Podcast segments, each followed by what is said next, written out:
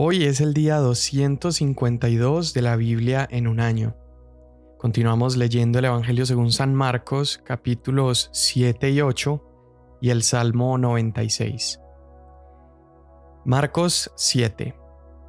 Los fariseos y algunos de los escribas que habían venido de Jerusalén se reunieron alrededor de él y vieron que algunos de sus discípulos comían el pan con manos inmundas, es decir, sin lavar porque los fariseos y todos los judíos no comen a menos que se laven las manos cuidadosamente, observando así la tradición de los ancianos.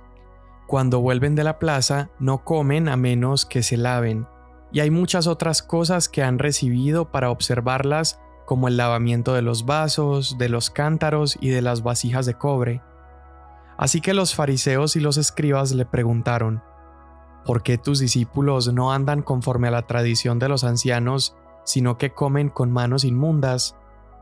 Jesús les respondió, Bien profetizó Isaías de ustedes, hipócritas, como está escrito, Este pueblo con los labios me honra, pero su corazón está muy lejos de mí, mas en vano me rinden culto, enseñando como doctrinas preceptos de hombres Dejando el mandamiento de Dios, ustedes se aferran a la tradición de los hombres. También les decía, astutamente ustedes violan el mandamiento de Dios para guardar su tradición, porque Moisés dijo, Honra a tu padre y a tu madre, y el que hable mal de su padre o de su madre, que muera. Pero ustedes dicen, si un hombre dice al padre o a la madre, cualquier cosa mía con que pudieras beneficiarte es corban, es decir, ofrenda a Dios, ya no le dejan hacer nada en favor de su padre o de su madre, invalidando así la palabra de Dios por la tradición de ustedes, la cual han transmitido y hacen muchas cosas semejantes a estas. Llamando de nuevo a la multitud, Jesús les decía, Escuchen todos lo que les digo y entiendan no hay nada fuera del hombre que al entrar en él pueda contaminarlo, sino que lo que sale de adentro del hombre es lo que contamina al hombre. Si alguno tiene oídos para oír, que oiga. Cuando Jesús dejó a la multitud y entró en casa, sus discípulos le preguntaron acerca de la parábola. ¿También ustedes son tan faltos de entendimiento? les dijo. ¿No comprenden que todo lo que de afuera entra al hombre no lo puede contaminar porque no entra en su corazón sino en el estómago y se elimina. Jesús declaró así limpios todos los alimentos. También decía, lo que sale del hombre, eso es lo que contamina al hombre, porque de adentro, del corazón de los hombres, salen los malos pensamientos, fornicaciones, robos, homicidios, adulterios, avaricias, maldades, engaños, sensualidad, envidia, calumnia, orgullo e insensatez. Todas estas maldades de adentro salen y contaminan al hombre. Levantándose de allí, Jesús se fue a la región de Tiro y entrando en una casa no quería que nadie lo supiera, pero no pudo pasar inadvertido, sino que enseguida, al oír hablar de él, una mujer cuya hijita tenía un espíritu inmundo, fue y se postró a sus pies la mujer era gentil, sirofenicia de nacimiento, y le rogaba que echara al demonio fuera de su hija. Y Jesús le decía, Deja que primero los hijos se sacien, pues no está bien tomar el pan de los hijos y echarlo a los perrillos.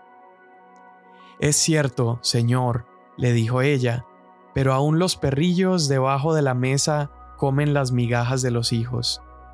Jesús le dijo, por esta respuesta, vete, ya el demonio ha salido de tu hija.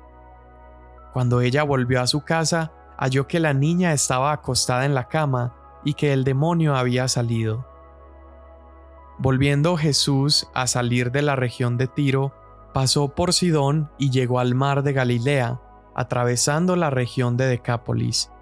Y le trajeron a uno que era sordo y tartamudo, y le rogaron que pusiera la mano sobre él.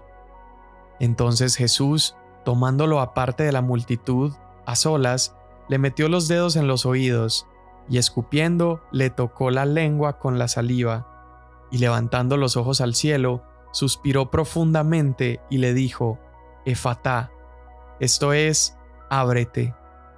Al instante se abrieron sus oídos y desapareció el impedimento de su lengua, y hablaba con claridad. Jesús les ordenó que a nadie se lo dijeran, pero mientras más se lo ordenaba, tanto más ellos lo proclamaban. Y estaban asombrados en gran manera y decían, Todo lo ha hecho bien, aún a los sordos hace oír y a los mudos hablar. En aquellos días, cuando había de nuevo una gran multitud que no tenía que comer, Jesús llamó a sus discípulos y les dijo, Tengo compasión de la multitud, porque ya hace tres días que están junto a mí y no tienen qué comer y si los despido sin comer a sus casas, desfallecerán en el camino, pues algunos de ellos han venido de lejos. Sus discípulos le respondieron, ¿Dónde podrá alguien encontrar lo suficiente para saciar de pan a estos aquí en el desierto? ¿Cuántos panes tienen? les preguntó Jesús. Ellos respondieron, siete. Entonces mandó a la multitud que se recostara en el suelo, y tomando los siete panes, Después de dar gracias, los partió y los iba dando a sus discípulos para que los pusieran delante de la gente, y ellos los sirvieron a la multitud. También tenían unos pocos pececillos, y después de bendecirlos, mandó que éstos también los sirvieran. Todos comieron y se saciaron, y recogieron de lo que sobró de los pedazos siete canastas. Los que comieron eran unos cuatro mil. Jesús los despidió y subiendo enseguida a la barca con sus discípulos, se fue a la región de Dalmanuta.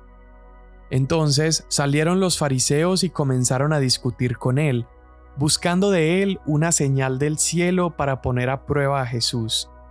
Suspirando profundamente en su espíritu, dijo, ¿Por qué pide señal esta generación?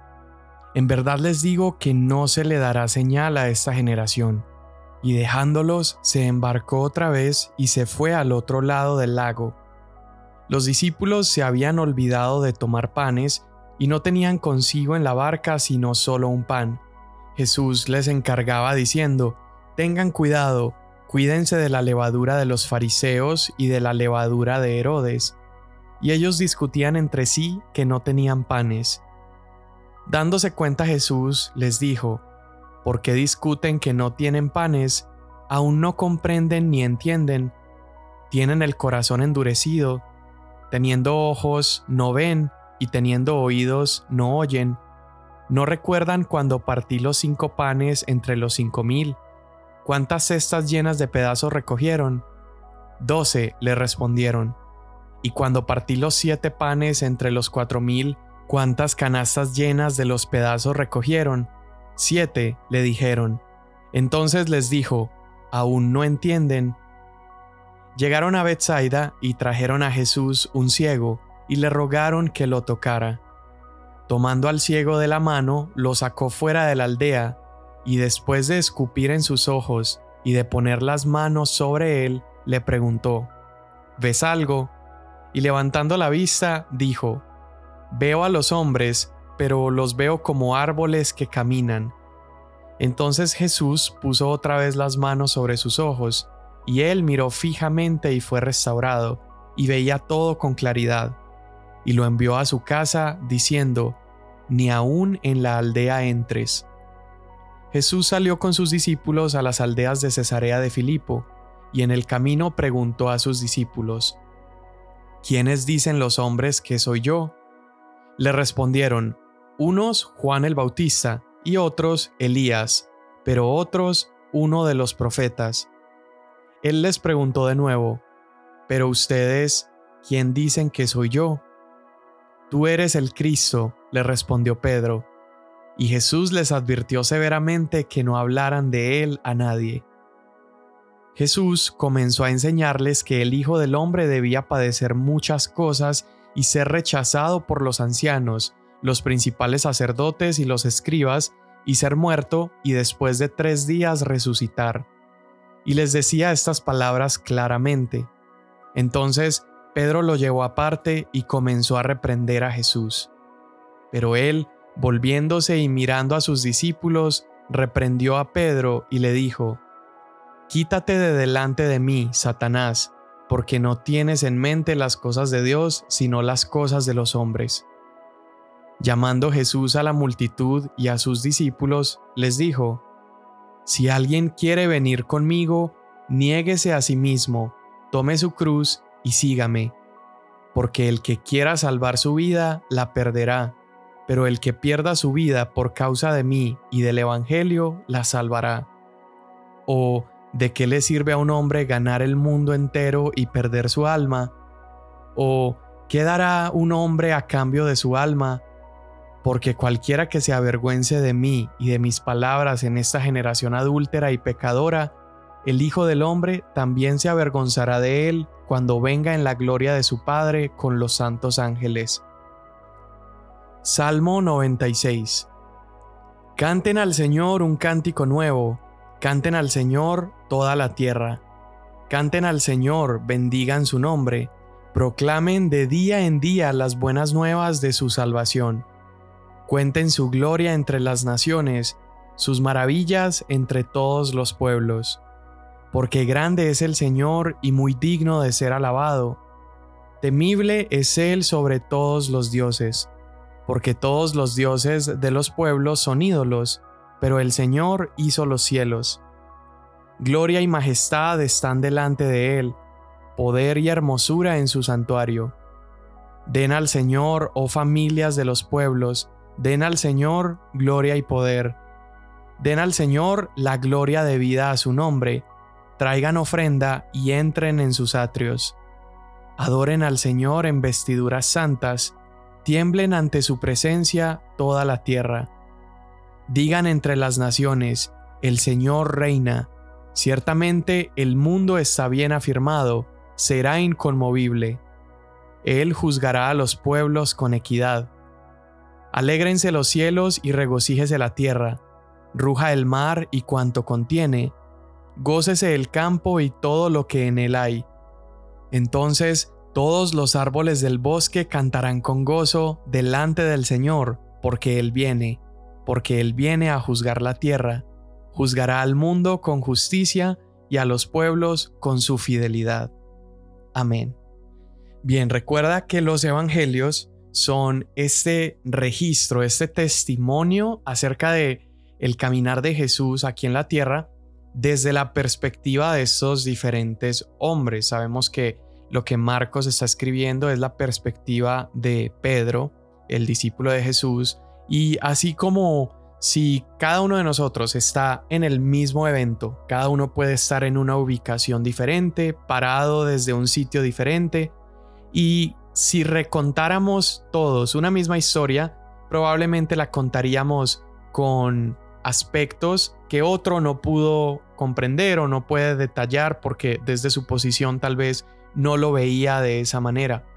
Y eso es lo que estamos viendo en el Evangelio de Marcos y lo vamos a seguir viendo cuando leamos Lucas y Juan. Es las mismas historias tal vez que ya hemos leído, pero aún así podemos encontrar detalles que enriquecen nuestra lectura. Entonces vemos en el capítulo 7 que una vez más estos líderes religiosos de Jerusalén vienen con Jesús y están tratando de encontrar culpa en él. Le hacen preguntas acerca de por qué sus discípulos no se lavan las manos, por qué no siguen estas ceremonias que era tradición ya de los judíos seguir y no necesariamente estos lavamientos eran una ley de la escritura, de hecho no lo eran, solamente era una ley para los sacerdotes lavarse al momento de entrar en el templo. Pero poco a poco estas verdades fueron haciéndose tradiciones de hombre y empezaron a estirar la ley a un punto donde incluso le añadieron más rigurosidad a la ley. Entonces Jesús a estos hombres los tacha de hipócritas, que en esencia les está diciendo, ustedes siguen mandamientos externos sin lidiar con el corazón. Pero también vemos que Jesús tacha su ultra religiosidad.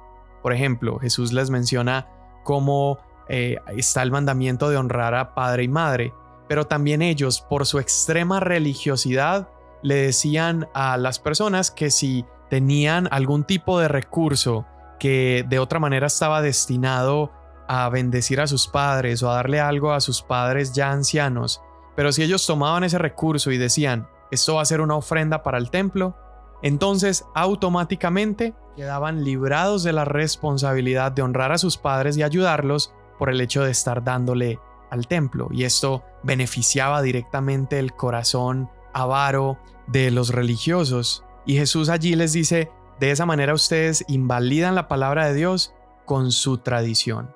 Y pienso que estas palabras de Jesús tienen que ser un constante recordatorio en nuestro corazón de comprender que si hemos recibido un regalo tan grande como la salvación, no por acciones que nosotros hemos realizado, cuidemos nuestro corazón de pensar que por hacer las cosas de X o Y manera, entonces vamos a poder ganar más favor por parte de Él.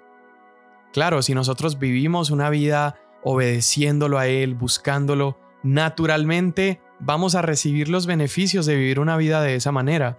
Pero Jesús está queriendo mostrarnos que no debemos como crear fórmulas en nuestra vida, no debemos crear eh, tradiciones pensando que de esa manera vamos a ser más santos delante de Dios, porque al hacerlo tal vez estaríamos invalidando la palabra de Dios.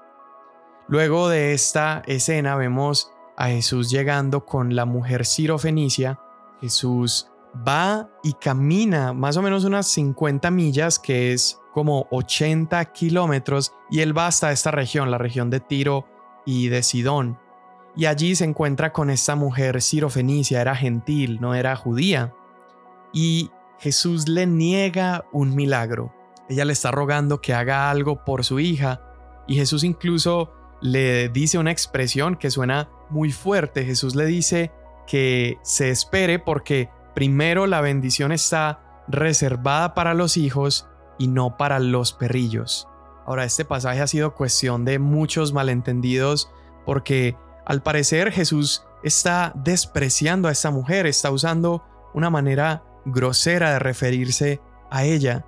Pero lo que Jesús está haciendo es simplemente usar la forma común de ese trato despreciable que tenían los judíos hacia los gentiles y viceversa. Y esto está absolutamente ligado con lo que acaba de pasar con Jesús y los fariseos. Jesús está despreciando esa tradición de los hombres. Y acá Jesús hace lo que era tradición de los hombres, era esta separación, esta distinción y desprecio unos al otros, pero Jesús lo hace simplemente para probar un punto, porque al decirle esto, esta mujer responde de una manera preciosa, ella responde sin ofensa, pero con una gran fe.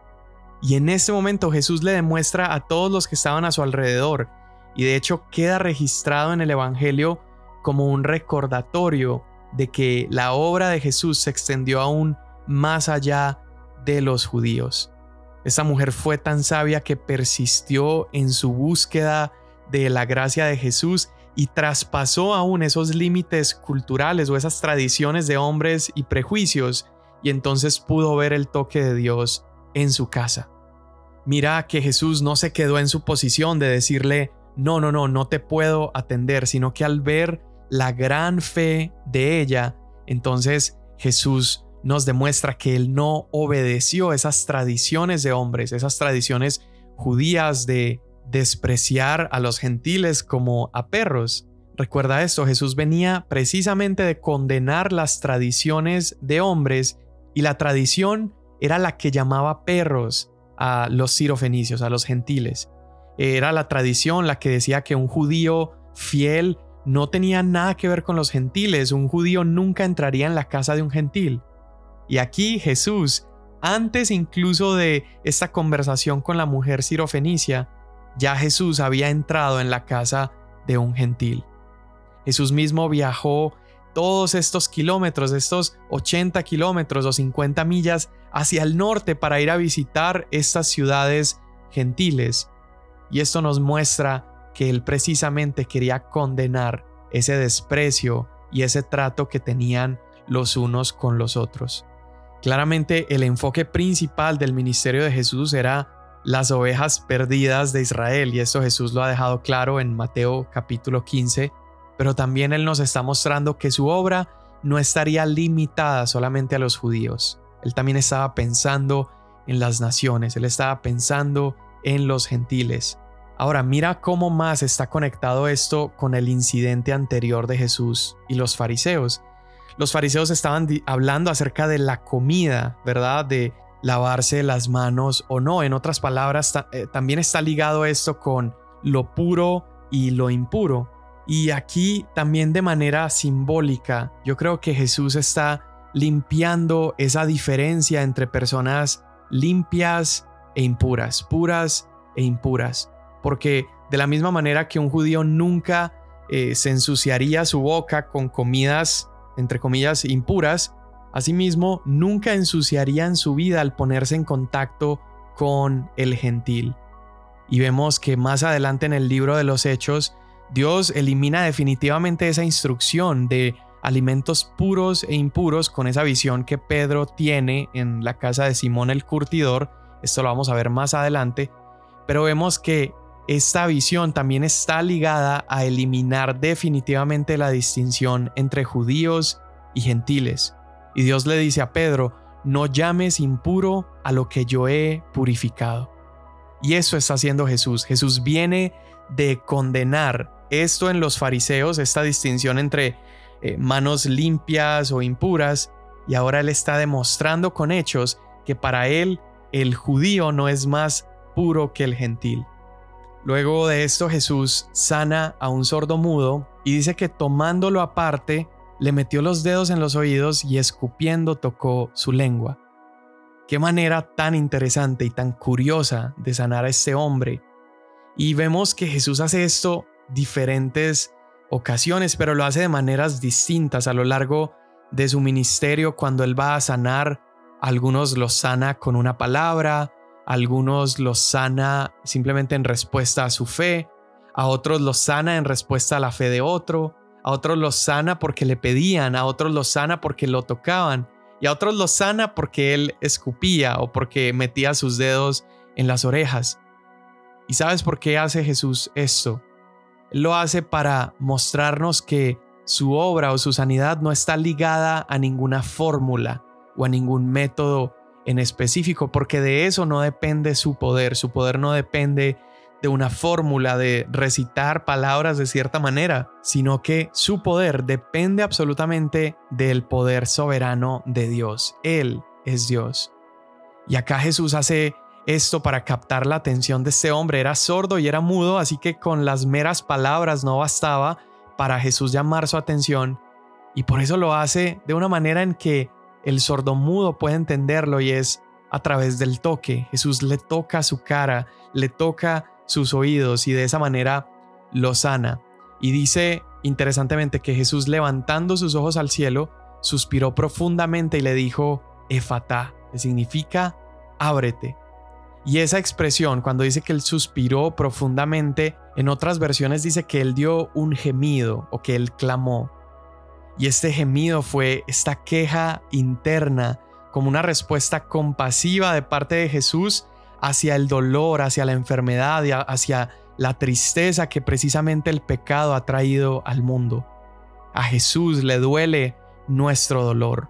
Y luego vemos en el capítulo 8 que Jesús repite este suspiro interno. En el 8 verso 12 dice que Jesús, suspirando profundamente en su espíritu, le responde a los fariseos incrédulos. Entonces mira, estos gemidos de parte de Jesús nos muestran que a Jesús le duele la enfermedad y la miseria del hombre, pero también le duele la incredulidad, es decir, la enfermedad del alma. Y Jesús está dolido con esta ceguera espiritual. Sí, le duele la ceguera del hombre físicamente enfermo, pero también le duele la ceguera espiritual de aquellos que necesitan señales o le demandan señales. Y es justo aquí que se nos narra la historia de un ciego que debe ser tocado dos veces por Jesús. E, es el único milagro que Jesús hace de manera progresiva, es decir, no queda instantáneamente sano, sino que Jesús lo debe tocar dos veces. Y yo creo que Jesús probablemente escoge esta manera de sanarlo, porque no fue un error, Él es todopoderoso, pero Él escoge esa manera de sanarlo de manera progresiva, porque precisamente venía de condenar la ceguera espiritual y luego viene a mostrarles a un ciego que tiene que sanar de manera progresiva. Yo creo que Jesús les estaba mostrando a sus discípulos que esa ceguera espiritual se sana de manera gradual. Es un proceso, necesitamos contemplarle, conocerle más, necesitamos hacernos preguntas, necesitamos traer esas preguntas delante de Dios, necesitamos sumergirnos en la palabra, así como lo estamos haciendo tú y yo a lo largo de este año. Y a medida que buscamos más y más a Jesús, entonces nuestros ojos son gradualmente abiertos. Esa ceguera espiritual se va poco a poco quitando y cada vez podremos contemplar mejor a Jesús, nuestro Señor y nuestro Salvador. Padre, hoy te damos tantas gracias por tu palabra, te damos gracias por todo lo que aprendemos, Señor. Y hoy te pedimos, Señor, ayúdanos a no caminar bajo tradiciones de hombres. No queremos, Señor, caer en una religiosidad, aunque pueda ser bien intencionada, pero una religiosidad que nos lleve a despreciar la palabra de Dios y a pegarnos más en lo que pensamos que es correcto. Hoy te pido, Señor, que abras nuestros ojos, abras nuestro entendimiento y que podamos contemplarte cada vez más y más. Amén. Mañana nos vemos.